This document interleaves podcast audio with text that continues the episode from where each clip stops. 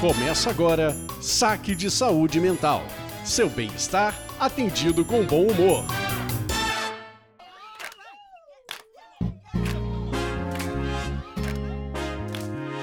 Olá, você está no Saque de Saúde Mental, a sua fada madrinha para um felizes para sempre. Só que não. Eu sou a Bianca Dalmaso. E eu sou a Lisandra Brandani e hoje nós vamos falar sobre o amor romântico. Lembrando que para você participar do nosso programa é só seguir a gente lá no Instagram, arroba saque saúde mental, lembrando que o saúde é sem acento, e que você pode conversar com a gente pelo Instagram. Lá também tem o telefone do WhatsApp que você pode mandar áudio, mandar mensagem e participar do nosso programa. E hoje foi um pedido que tinha surgido anteriormente no Dia dos Namorados para a gente falar um pouquinho sobre amor romântico. E é isso aí. Se você quiser mandar então um saque de áudio ou uma mensagem pelo nosso WhatsApp, vocês podem inclusive fazer desabafos variados. Não precisa ser relacionado ao tema que a gente vai abordar naquela semana, porque a gente sempre guarda e a gente usa para pautas futuras, né? Então você vai lá no 11 98 800 8715 e aí você pode deixar de tudo, né? Você pode mandar ali no nosso saque do WhatsApp, você pode no nosso Instagram, nos directs, nas caixinhas que vira e mexe a gente coloca ali nos nossos stories, nas postagens que a gente pede rapidinhas. Vão lá e deixem as suas manifestações. Então, para esquentar o nosso saque de saúde mental, vamos com o Saque Indica. Saque Indica!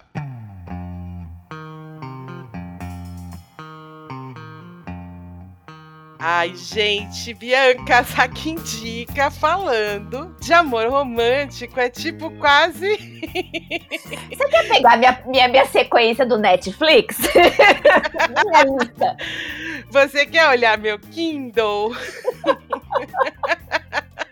as minhas playlists também no Spotify, tá tudo lá, né? A gente vai procurando, e aí, assim, o que indicar, né? Muita coisa. Mas eu acho que eu separei duas coisas para indicar. A primeira é um romance que chama Sob Sol da Toscana. É um filme, se eu não me engano, de 2003. 2003 parece muito perto, né? Mas ele já tem 20 anos. E o que, que eu gosto desse filme? O filme começa com ela sendo traída pelo marido. Ela vai fazer uma viagem para Itália para lamber as feridas dela. De repente, ela para o ônibus da excursão no meio do caminho e compra uma fazenda. Eu não sei como se chama isso na Itália, como se fosse em Portugal uma quinta. Compra ali um, um vilarejozinho e passa a morar sozinha. O que eu acho legal do filme é que o filme inteiro vão aparecendo homens. É o marceneiro, é o pedreiro, é o cara na Vespa, é na lambretinha. Aí você fala. É, vai ser esse? Ah, mas vai ser esse o amor da vida dela. Porque você passa o filme esperando que apareça o grande amor dela. E o grande lance do filme é que não é nenhum deles.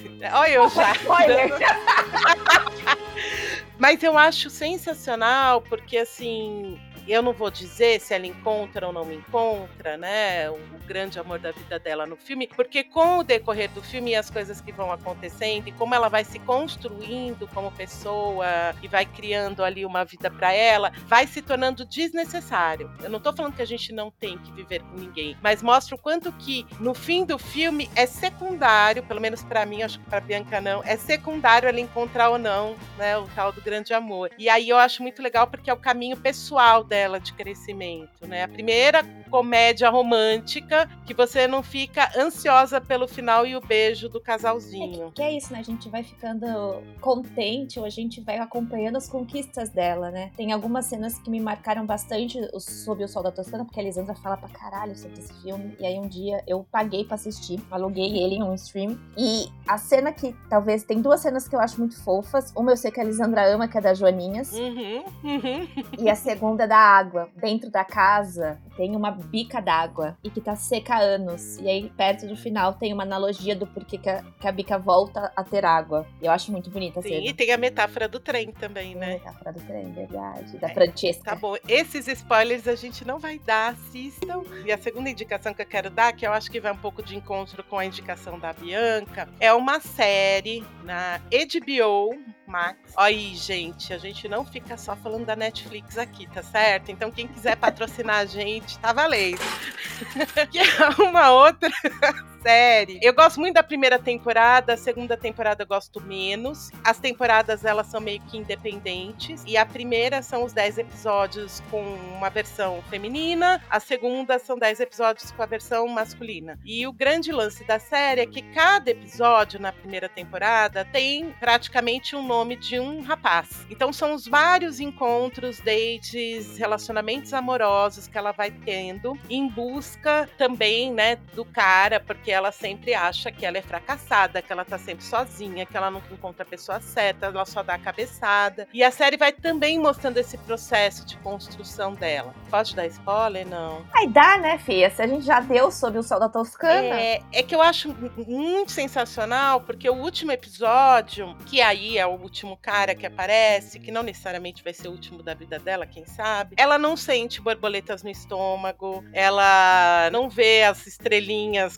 cor-de-rosa brilhar em torno dos ombros dele, e ela entende, por conta desse crescimento pessoal dela, que talvez o que ela deva buscar numa pessoa para ficar do lado dela não é todo esse ideal que a gente vê nos filmes de Hollywood. Então, eu gosto muito da série. E essa pegada sobre encontros e desencontros não tem como não falar de um seriado que ganhou meu coraçãozinho como um dos meus favoritos, que é How I Met Your Mother, que é Como Eu Conheci a Sua Mãe, que é lá de 2005, é velhinho também, mas eu Nossa, acho eu achei que era mais novo, por isso que eu te falei antes. É, ele é de 2005, ele tem aí Ah. uns aninhos, já tem 17 anos, tá podendo votar. Que vai contar o pai, que é o Ted Mosby, contando pros filhos, pro casal de filhos, como ele conheceu a mãe deles. E aí cada episódio é os desastres amorosos do Ted, e o Ted é um romântico inveterado, e ele tá sempre em busca e ele não desiste. Eu acho que é muito gostoso, porque a gente tem diferentes tipos de casais. Você tem um casal clássico que de, de pessoas que se conheceram na faculdade, se dão super bem, que dá super vontade de, de ter como amigos, que é a Lily e o Marshall. Você tem o Barney e a Robin, que são outras colegas também, que são, tem outros tipos de relacionamento mais independente, são mais sarcásticos, irônicos, que também é muito legal. É machista, 2005, né? Vou passar paninho. Vou passar e paninho. macho escroto, mas ok, vamos passar paninho para. Passando paninho porque era Ó, 2005. até esqueci o nome do, do, do moço. Barney. Do Barney. Mas é louco porque o Barney, você tem que sentir muita raiva dele, mas ele, é- ele tem alguns aspectos dele que são muito cativantes. E aí, enfim, assistam. Vale muito, muito, muito a pena. Eu só não gostei do final, mas, enfim. Não vamos dar mais um spoiler hoje, né? Eu descobri que o final tem parte 1, parte 2. Eu gostei da parte 1, eu não gostei da parte 2. E são oito temporadinhas, gente. Você pisca, E acabou. nesse clima de romance no ar, né? então agora a gente vai discutir, né, este amor romântico no Saque Responde. Saque Responde.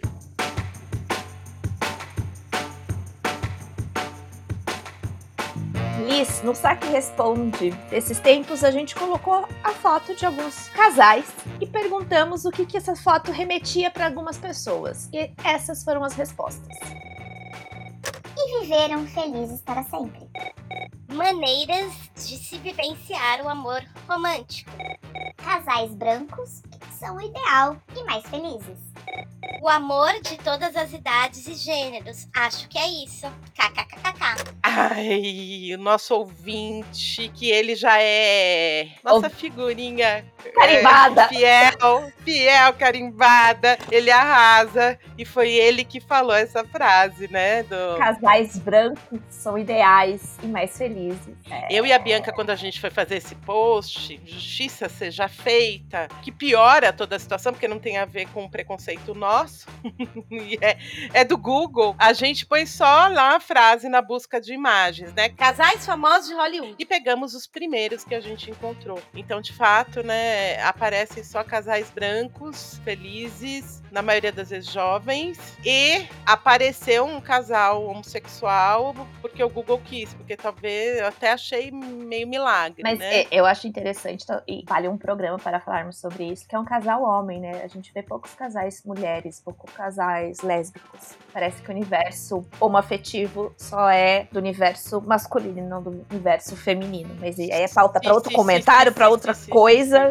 E aí a gente também perguntou, Bianca, pagando aí essa carona, se um amor felizes para sempre é possível. Gente, nós temos um mundo variado de pessoas e eu preciso dizer que fiquei um pouco surpreendida, porém não tanto. 50% dos nossos ouvintes falaram que Amor Felizes para Sempre é somente nos estúdios de Hollywood.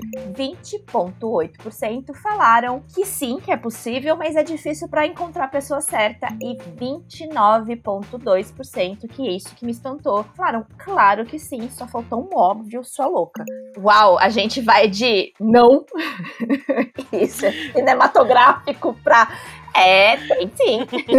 e aí, né, Bianca, quando a gente olha o pessoal falando sim, é, é, o Felizes para Sempre só tem em Hollywood, resta saber, eu gostaria até de saber dessas pessoas, porque eu acho que tem os dois lados da questão. Tem o lado da questão da gente desacreditar no amor, né, da gente já tá tão cansado, com tanta preguiça, né, de um monte de date merda frustrado, e a gente fala, não, isso não existe. Ou se é pelo lado e que talvez tenha a ver com o que a gente vai trazer hoje no episódio, de entender que também, né, esse ideal de amor romântico, né, aos moldes dos filmes de Hollywood, eles são muito complicados, por várias razões que a gente vai falar hoje, e que se a gente fica criando essas expectativas mega, né, um, como a gente estava conversando e a Bianca, a gente pode até trazer essa discussão, esse crivo alto, né, e aí quando a gente tem relações reais, a gente fala, cara, isso não é amor de verdade, porque o que a gente está acostumado a ver por aí, né, nos filmes, nos livros, nos romances, é um ideal muito inatingível. E aí a gente sempre tá no fracasso mesmo. E talvez essa questão, né? Os felizes para sempre, que a gente tá chamando de felizes para sempre. Se é um recorte ou se é literal felizes para sempre. Se é a noção de felizes para sempre, se é o conceito. Que também isso também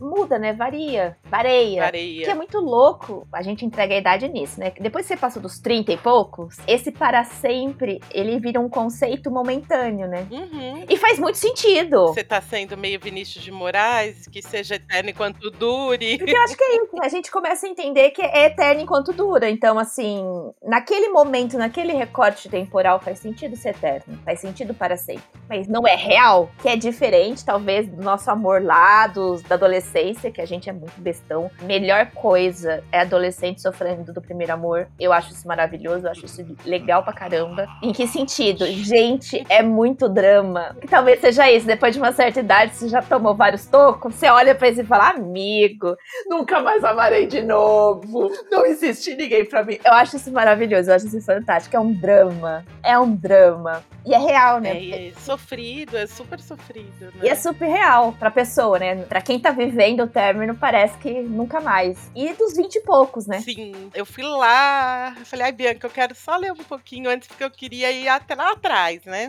É, você quer fazer e aí... isso agora ou você quer que eu faça outra coisinha? Hum. Ah, eu quero que você faça outra coisinha, gente. Faça outra coisinha, Bianca. Eu acho que eu não vou dizer o nome do livro. Eu acho que eu vou deixar se adivinhar. São três. É, ela não me contou antes os trechos que ela escolheria. Pra gente exemplificar, então, né, esse ideal de amor romântico, e agora especificamente na literatura, Bianca, sem me contar quais trechos, ela foi trazer alguns aqui pra gente exemplificar no nosso programa. Então vamos lá, Eu Bianca? vou dar a dica que é são os primeiros encontros.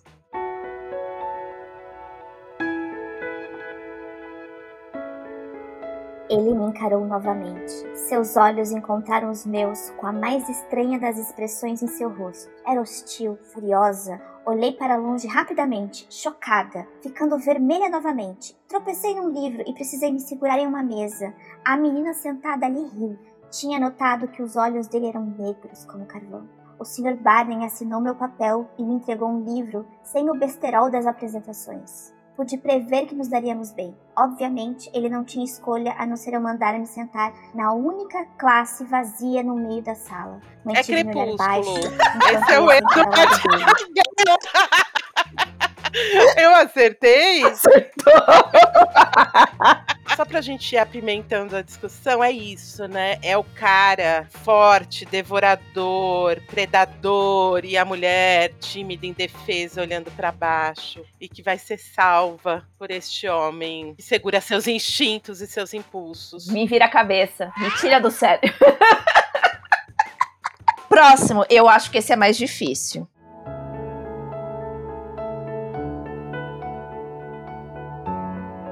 Me viro para descer.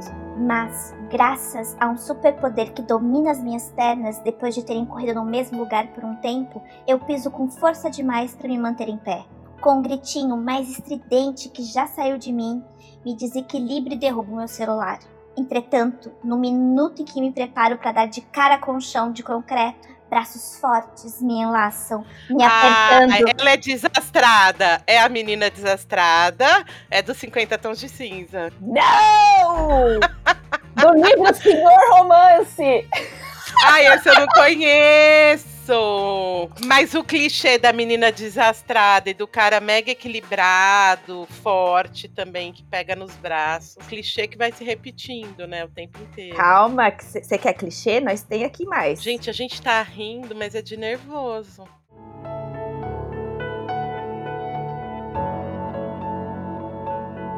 Estou bastante trêmula, tentando suprimir meus nervos. Juntando minha mochila, eu abandono meu copo de água e faço meu caminho para a porta parcialmente aberta. Você não precisa bater, apenas entre. Ela amavelmente sorri.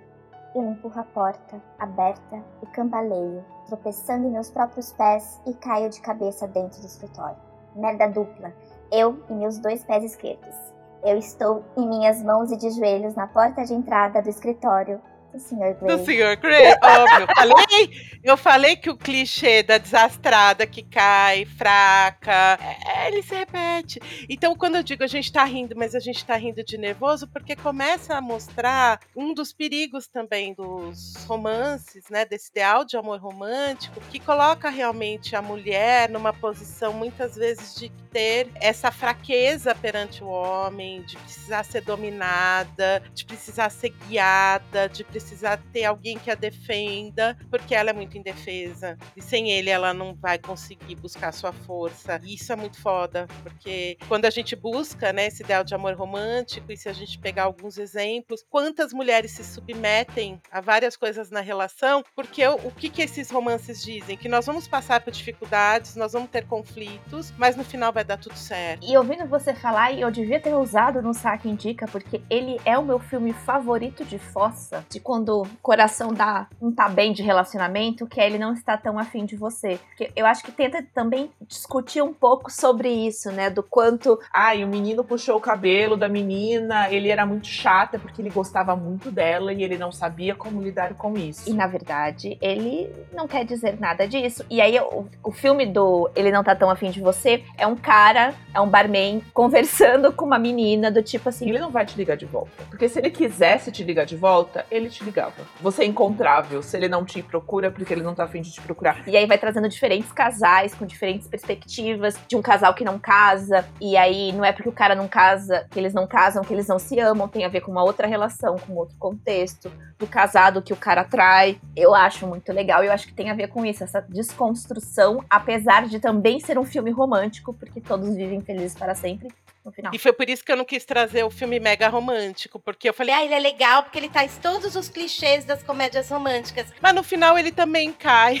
Ele é o clichê das comédias românticas. Mas cai também, né? No final, tudo. E aí, assim, né? Eu leio muito, né? Essas comedinhas. Eu acho que, assim, é o meu minha esquiva quando eu quero descansar a cabeça, quando eu não quero pensar em nada. Porque é um tipo de literatura que flui, né? Não exige Vai. nada. Quer dizer, exige imaginação. Só, mas você não precisa. Tentei ler Grande Sertão Veredas, cara. Eu não conseguia sair da primeira página que eu tinha que pensar em cada frase, eu tinha que ir no dicionário ver as palavras. É, né? Aí você vai, pega um romance, cara. Flui, você se prende, parará. E aí, né, eu fiz um roteiro. Você quer escrever um romance? Você quer produzir um filme romântico? Um, eu te odeio e você é totalmente irritante. Então, primeiro você tem que fazer esse casal romântico se odiar e um ficar no pé do ou o contrário, quando eles se veem, algo acontece de mágico e já começam a sair as luzinhas coloridas em volta deles. Lisandra, você acabou de descrever a plot do filme e do livro O Jogo do Amor e Ódio.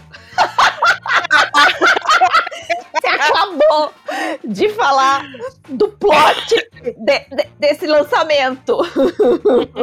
Dois, eles negam essa paixão por algum motivo. Você é novo demais, você é velho demais, você é rico demais, você é pobre demais. E eles se evitam ou se irritam mutuamente. Bridget Jones. Três. Em algum momento, gente, pode perceber, nos livros é perto dos 50%. Quando você estiver no 50% da leitura, eles vão se beijar ou eles vão transar e eles vão descobrir que não podem viver um sem o outro, como se faltasse o ar sem a presença de cada um ali perto do outro. Um lugar chamado Notting Hill.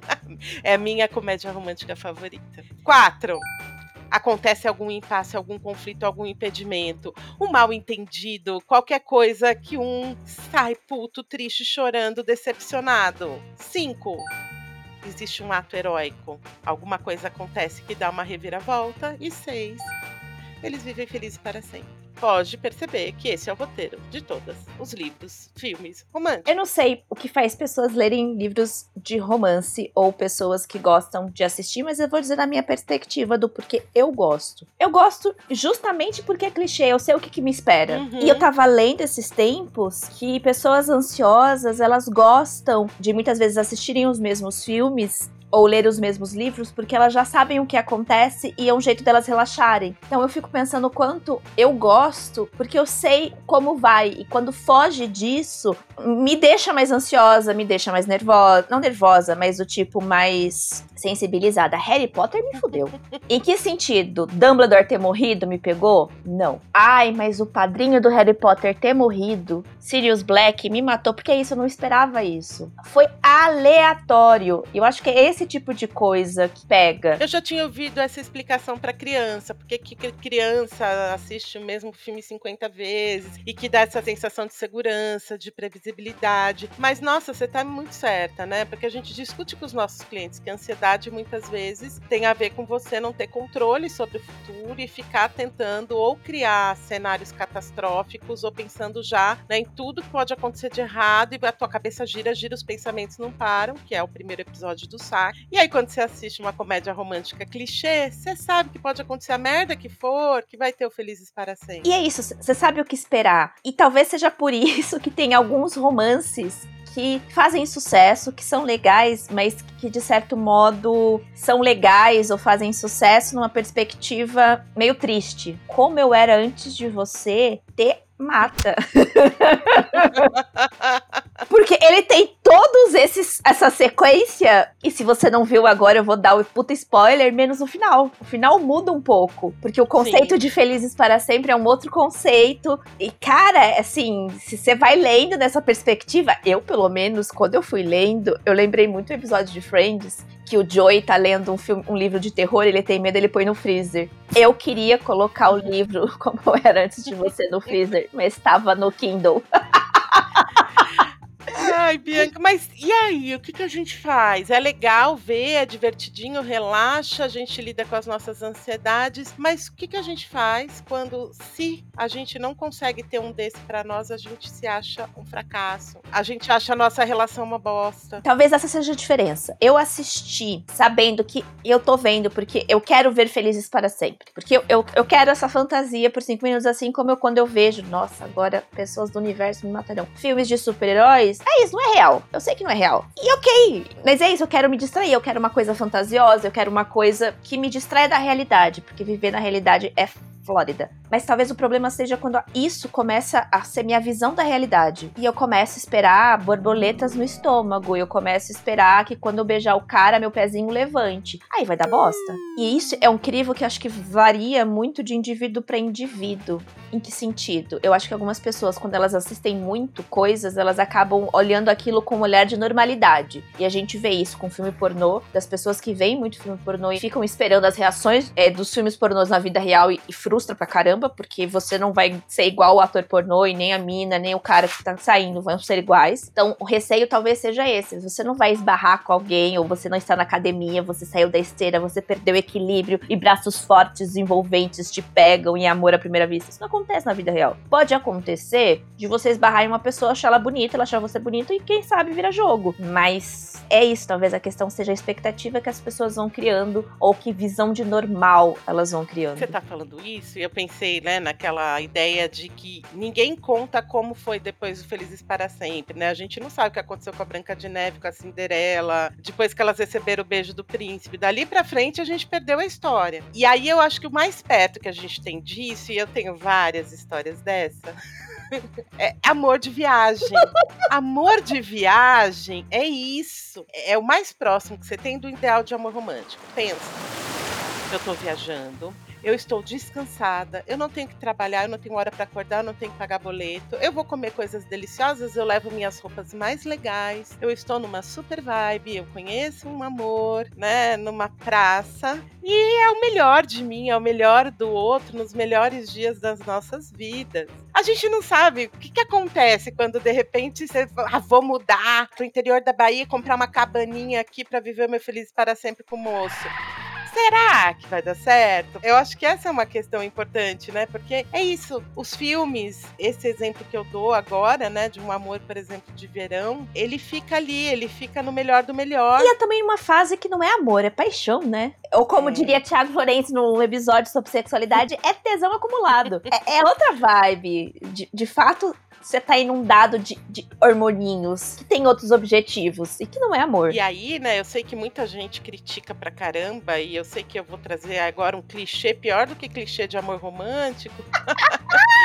é a história do Bauman, né? Hoje em dia, porque é isso, a gente tem os dois lados. Antigamente, as nossas avós, as nossas mães, elas aguentavam um monte de coisa horrorosa, às vezes uhum. abusos, violências, traições, mas né, pelo bem da família, a família acima de tudo. Ele pode fazer o que ele quiser, mas se ele tiver aqui dando conta da casa, da família, eu vou suportando. Uhum. E aí a uhum. gente tem o outro oposto atual que a gente não suporta mais nada. Então a gente vai pegando os benefícios daquela relação enquanto ela me faz bem. E quando começa a aparecer pessoa que, sei lá, come do jeito que me irrita, a pessoa gosta de ficar jogando videogame o dia inteiro, eu acho aquilo horroroso, eu acho a pessoa minuto. Eu simplesmente falo, não quero mais e troco. Então eu acho que tem os dois lados. A gente não uhum. suporta mais lidar com as diferenças do outro, ou o lado oposto que a gente vai aguentando tudo calada numa coisa super abusiva. Ou a gente se torna um abusivo da relação porque a gente quer que a pessoa fique grudado com a gente 24 horas por dia, 7 dias por semana. E isso não é amor, é controle. Sim. Eu tava desconversando, discutindo, discutindo no sentido assim de trocar ideia, não de DR, com alguns amigos.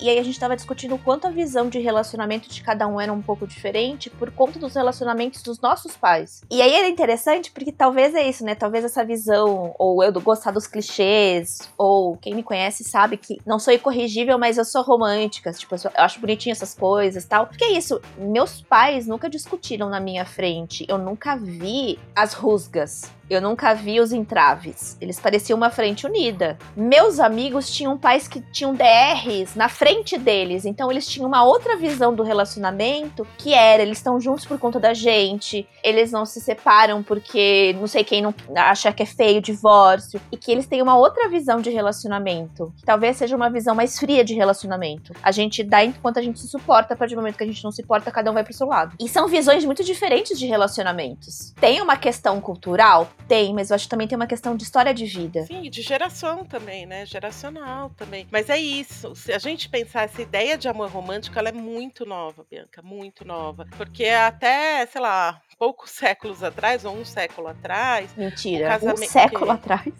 É.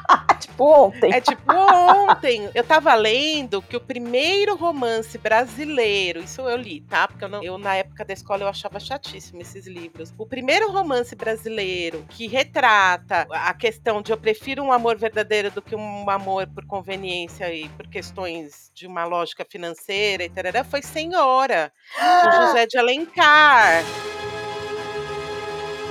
que eu amava, mas odiei o final. De 1875. Porque até então é isso, né? É, é, o casamento tem a ver com posse de terra, com É uma relação que tem um contrato, né? É uma relação comercial. É, tanto que aí nesse texto que eu estava lendo, é, a questão do Brasil colônia, Brasil império, parará, as mulheres elas tinham que ser feias, descuidadas. Por quê? Porque o amor ele tinha que estar ligado à pureza, a questão de Deus não podia ser carnal, porque a mulher que se enfeitava, que ela era uma mulher que ia para o lado carnal, mas quem tinha que ser usada para mulher carnal? As escravas, as mulheres pretas, ou depois mais com os cabarés as francesas, né, no Rio de Janeiro. Então, assim, essa ideia, né, de amor e sexo, essa divisão, é muito nó, é muito né, recente, não foi há séculos e séculos atrás, foi ontem. Você falando né, da, história, dessa questão dos comércios, eu lembrei do, do livro Senhora. Eu acho esse livro maravilhoso, exceto o final. Eu não li. Essa eu peguei o resumo, não era nem no é Google. É muito maravilhoso esse livro. Do tipo, ela tinha um namorado, é o namorado é um pé na bunda dela porque ela é pobre, ela ganha uma herança e ela compra ele. É, é isso. É, é, muito legal. E ele só descobre que é ela no dia do casamento. E ele fica muito feliz porque é ela tal, mas ela tá muito puta porque ele só se casou com ela porque ela, tinha, ela comprou ele. Então ela trata ele mal para um caramba. Porque ele é o comprado dela. Então ele tem que satisfazer ela em diferentes níveis e fazer determinadas coisas. Mas o ruim do final é que ela perdoa ele e vendo feliz para sempre. Eu queria muito que ela pisasse muito nele. Mais um pouco. Então, mas esse Feliz para Sempre foi a primeira obra brasileira com esse Feliz para Sempre. Eita, é, não sabia é, que senhora inaugurava, inaugurava, inaugurava. E por outro lado, eu tava vendo um TED Talk da Regina Navarro, que é uma terapeuta de casais, parará, que aí ela tava falando do mito do amor romântico e ela, ela preveu em algumas gerações que isso vai ruir também por conta das questões de amor livre. Vai ruir ou já ruiu? Vai ruir. Eu acho. Pô, olha a nossa pesquisa no nosso saque, tem muita gente que ainda. Eu acho que já foi. Eu acho que esse barquinho já zarpou. Mas de qualquer forma, né, pensando em clínica, Bianca, é isso. Quando a mulher, ela não tem uma relação satisfatória, é uma relação feliz e ela tem um companheiro, e principalmente a mulher, eu acho que sempre sobe pra gente. As pessoas que são excluídas desse amor romântico, eles são infelizes, azarados, irrealizados, neuróticos, ansiosos, narcísicos, frustrados ou medrosos. São esses os adjetivos que a gente costuma ouvir para as pessoas que não têm um relacionamento. E isso, você falando, me lembrou de uma outra pessoa que mandou um ouvinte nosso que tinha mandado um comentário falando o quanto o homem é visto como nesses romances românticos um fornecedor, né? Porque a gente tá sempre tá falando de um homem muito bem sucedido, que tem muita grana, que tem todo o tempo do mundo e que se converte para pessoa. É uma visão também Sim. muito machista. Super. E o quanto, né, a gente tá vivendo uma época mais desconstruída e os ideais românticos são super quadradões, antigões, em que é isso, é, as expressões, né? Metade da sua laranja, é a tampa da sua panela. E que tem as piadas. Eu não sei você, mas eu tenho vários imãs de geladeira que eu compro porque eu acho maravilhoso, que é a metade da minha laranja está se espremendo e outra laranja. Mas eu acho que quando você fala essa questão né, dos machismos, se você olhar as três principais obras, vamos dizer ali no Renascimento, que começa a vir com essa ideia, é Romeu e Julieta, Tristão e Isolda, e a história que eu amo, gente, eu amo esse filme, é, em nome de Deus, que é da Heloísa com Abelardo, que é um filósofo. Nas três histórias sempre há um impedimento muito grande né? Seja pelas famílias que são inimigas, no caso do Abelardo, porque ele tinha, acho que, um voto de castidade. Então, é esse amor que supera todas as dificuldades, é esse amor que eu amo tanto que eu prefiro a morte do que não poder ficar com você. E aí você já viu onde isso vai dar, né, nas relações. Sim, hoje. e é uma coisa que a gente precisa parar pra pensar, que é isso que eu falei que eu acho maravilhoso adolescentes apaixonados e término de adolescente, porque Romeu e Julieta são dois adolescentes, né? E é muito louco que as pessoas têm esses dois adolescentes como o ideal de um romance e que na verdade são duas pessoas extremamente impulsivas, desesperadas, que se esperassem cinco segundos tinha dado certo no final. Liz, eu sei que você leu coisas sobre adolescentes e amor romântico. Na verdade, esses, esses artigos que a gente leu, que foi pegar é, relatos de adolescente, ainda vem que você fala, ah, já tá ruindo o ideal de amor romântico. Não, é um artigo de adolescentes falando. Ah, eu acredito que o verdadeiro amor é aquele que você quer ficar 24 horas com a pessoa, que você não consegue respirar sem ela. Ah, porque o ciúme é importante interessante, porque se não tiver um pouquinho de ciúme, não vai ter amor. Gente, eu achando que a geração tava desconstruída. Tá ficando, mas é um processo, né, Bianquita? É um processo, mas eu achei que já tava mais evoluído. Ó, o artigo é de uma autora Silva, Medrado e Melo, 2013. O artigo chama Meninas e Meninos Adolescentes Construindo Sentidos para o Ciúme em Suas Relações Afetivos Sexuais. Violência disfarçada de amor, né? E aí aqui traz uma, uma questão, um monte de falas desses adolescentes que mostram que eles ainda estão presos, né? Eita. Olha o que eles falam. É, enquanto a gente vai buscando o par perfeito, a gente vai ficando com um e outro até encontrar. Na minha opinião, eu escolho a menina mais de casa, uma menina correta, educada, que estuda. Essa é a melhor, porque eu quero um amor pra toda a vida. Mentira que é pra casar Por aí e vai pra. Te...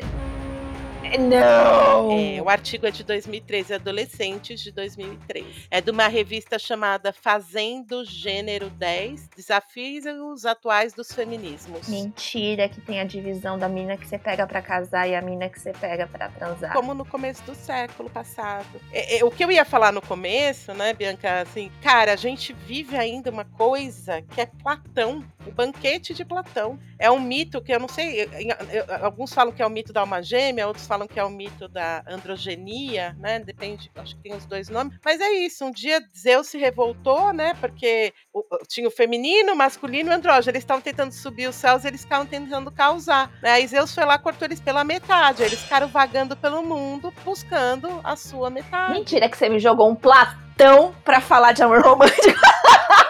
Porque já vem daí, cara. Já vem daí, Já juro. Vem da mitologia. Já Mano! vem da mitologia. Platão diz, abre aspas. Mas eu, no entanto, estou dizendo a respeito de todos os homens e mulheres que é assim que a nossa raça se tornaria feliz, se plenamente realizássemos o amor e o ser próprio amado cada um encontrasse, tornando a sua primitiva natureza. E você quer saber do pior? Nesse mito, amor romântico seria então só o amor entre um homem e uma mulher. Não, mais do que isso. Seria entre o homem e uma mulher, ponto um. Ponto dois, somos seres incompletos. E aí vem com uma outra lenda urbana que a gente tem que você precisa de alguém que te complete. Amor, você não é um copo d'água. Você não é metade de uma laranja. Você é um ser completo. Complexo e completo. E às vezes no consultório eu falo, de novo, eu sou romântica, então vocês me perdoem pelo excesso de açúcar que vai vir agora. Mas eu falo pro pessoal que eu atendo que assim, Você não precisa de alguém que te complete, você precisa de alguém que te transborde. Você já é completo. Você não precisa de alguém pra preencher buraquinhos. Você não tem buraquinhos pra ser preenchido. Você não é chiquititas com o coração com buraquinhos. Aí eu vou ser... Agora eu vou ser bem brega, né? Você precisa de alguém que te transporte. Acho maravilhoso!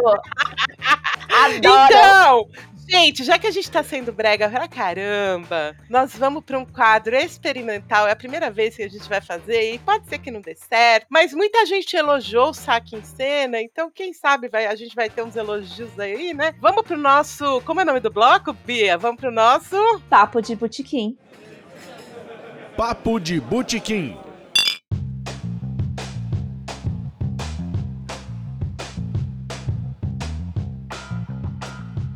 Papo de botequim nada mais é aquela conversa que a gente tem quando a gente tá no boteco, no botequim, filosofando sobre a vida. E a gente vai inaugurar Papo de Botequim com a musa das músicas românticas brasileiras. A Beyoncé brasileira. Marrom. Marrom, Alcione, com a clássica música dela, Você Me Vira a Cabeça, Me Tira do Sério. Tem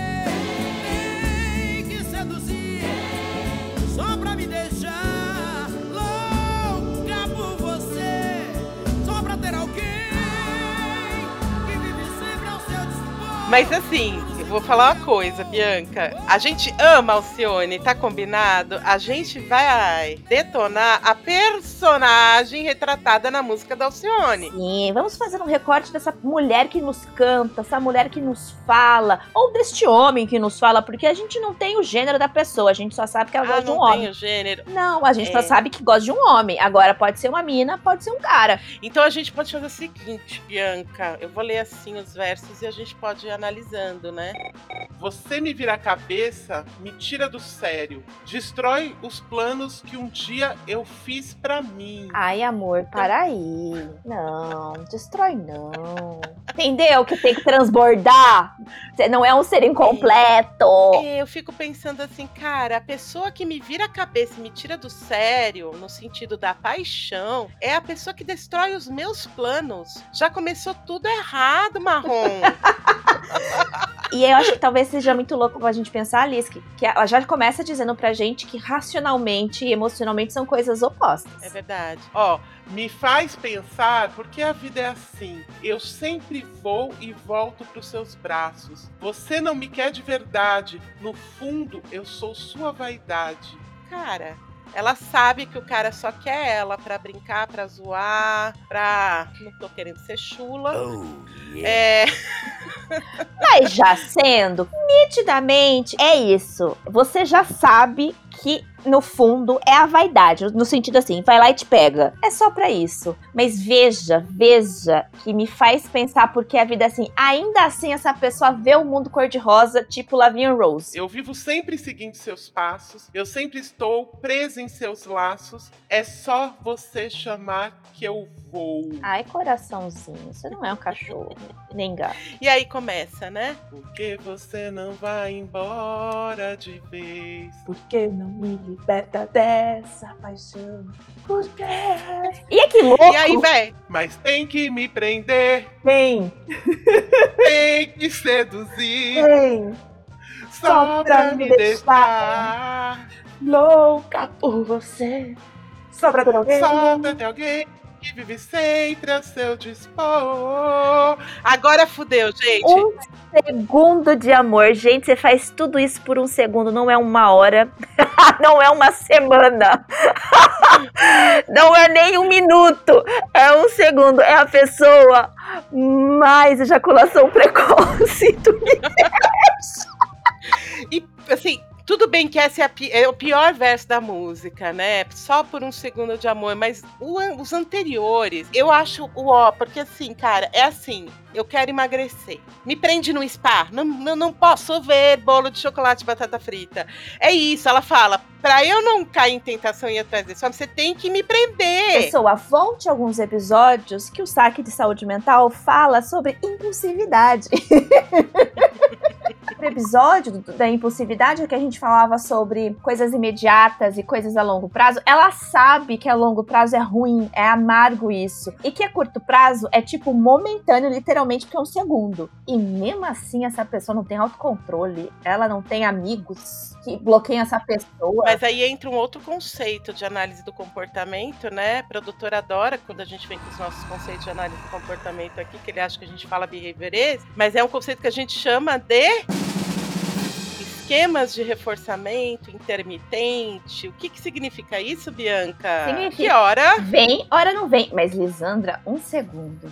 Pelo amor do É Senhor. isso. Mas tem rato, cara, que pressiona a barra 100 vezes sem água, aí ele recebe na centésima primeira e ele continua lá pressionando a barra. E é só uma Porque em algum momento vem uma gotinha, uma gotinha d'água. Por isso que intermitência é uma droga. Mais do que isso, né? Se a gente for parar pra fazer essa analogia, então, do ratinho pressionando a barra, do reforço diferencial desse esquema de reforço intermitente, cara, tem uma operação aí motivadora, uma operação motivacional por trás.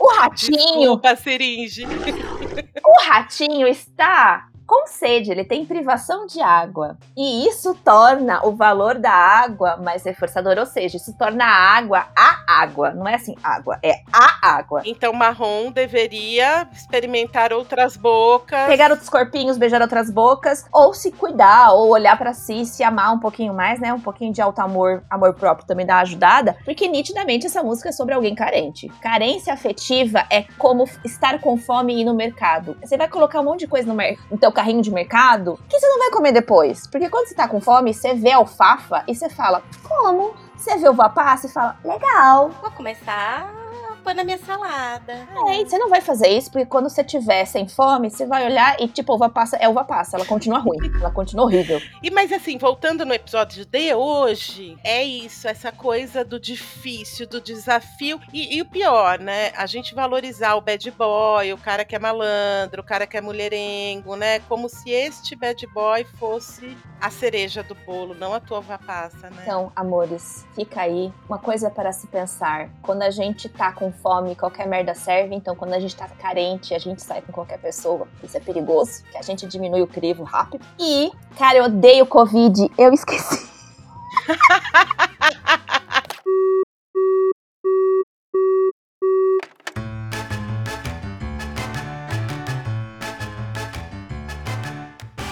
E é isso, gente. Obrigada por ficar com a gente até agora. E vão lá no nosso Instagram, comentem o episódio, falem do que vocês gostaram, do que não gostaram. Marrom, a gente te ama, mas a personagem da sua música é um horror.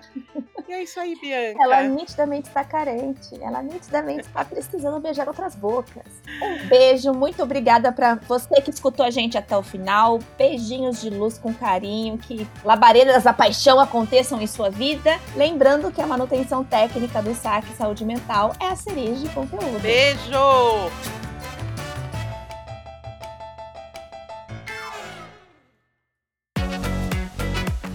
Este podcast foi produzido por Siringe Conteúdo e Comunicação. Conheça siringe.com.br.